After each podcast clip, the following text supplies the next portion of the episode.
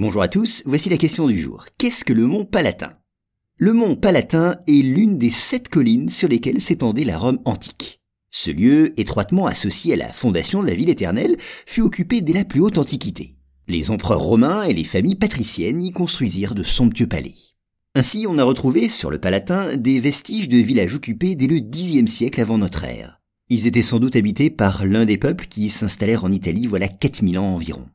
C'est d'ailleurs sur le Palatin que la légende situe la naissance de Rome.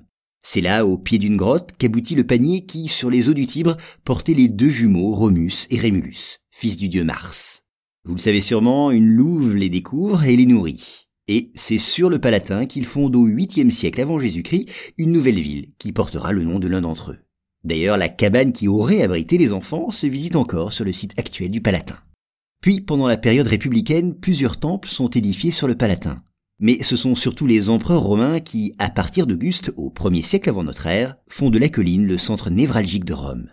L'empereur Auguste y fait construire pour lui et pour sa femme Livia de superbes maisons de plaisance. Et aujourd'hui encore, on peut y admirer d'admirables peintures murales en trompe-l'œil.